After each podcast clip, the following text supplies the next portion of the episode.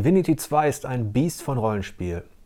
Eines, das mich zurückgebombt hat in die Zeit, ähm, in der ich wie ein Vollnerd von meinem 15-Zoll-Monitor saß und Spiele wie Baldur's Gate bis tief in die Nacht gezockt habe. Aber in diesem Videoepilog soll es nicht um all diese Facetten gehen, die ich in einem ausführlichen Test beschreibe, äh, sondern nur um einen einzigen Aspekt dieses Spiels, der, äh, finde ich, besonders charakteristisch ist und das sind nicht die physikalischen Kettenreaktionen und die Kämpfe, die man sicherlich auch dazu zählen könnte, sondern es ist für mich das Rätselflair.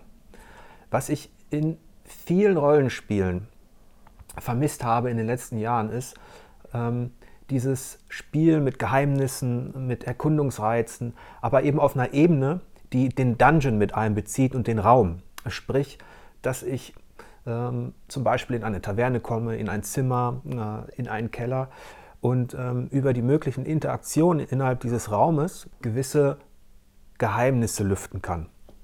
Und da gibt es eine Szene in äh, Divinity, da kann ich zum Beispiel ähm, ein Bild von der Wand machen, finde dort einen Schalter, der öffnet wiederum eine Falltruhe in ein Gewölbe. Das sind diese Momente, die ich an Rollenspielen liebe. Und ähm, Divinity hat dann noch viel mehr zu bieten, denn es besitzt so etwas wie Portal Flair. Es gibt da ein Labyrinth auf der ersten Insel, die man erkundet.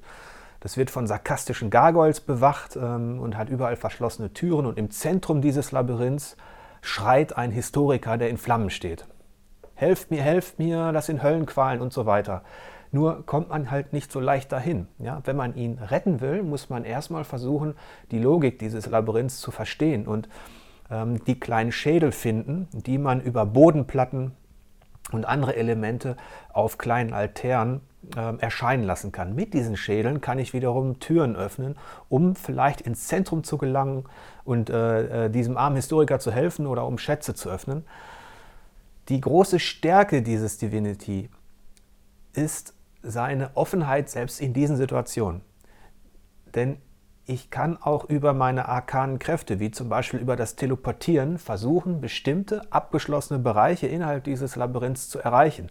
Das heißt, ähm, dieses, dieses Gelände ähm, animiert mich dazu, mit meinen Möglichkeiten und auch mit dem, was ich sehe, zu experimentieren. Ich muss also die Augen offen halten und schauen, klickt etwas, wo sind Fallen, gibt es Druckplatten, was lösen sie aus. Gleichzeitig kann ich in meiner Ausrüstung wühlen und mir gemütlich überlegen, vielleicht sollte ich jetzt den Teleport benutzen, um von A nach B zu kommen.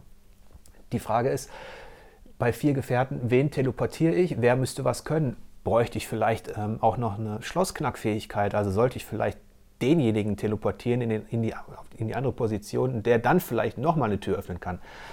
Ich will jetzt auch nicht zu weit ins Detail gehen, ähm, sondern nur anreißen, dass dieses, dieses Rätselflair ähm, mit für mich ein essentieller Bestandteil von richtig, richtig guten Rollenspielen ist, die mir ja auch diese Fähigkeiten teilweise anbieten.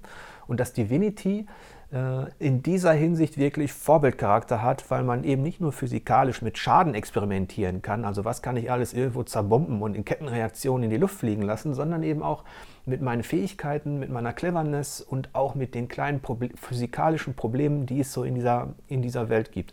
Und das hat mir unheimlich viel Spaß gemacht.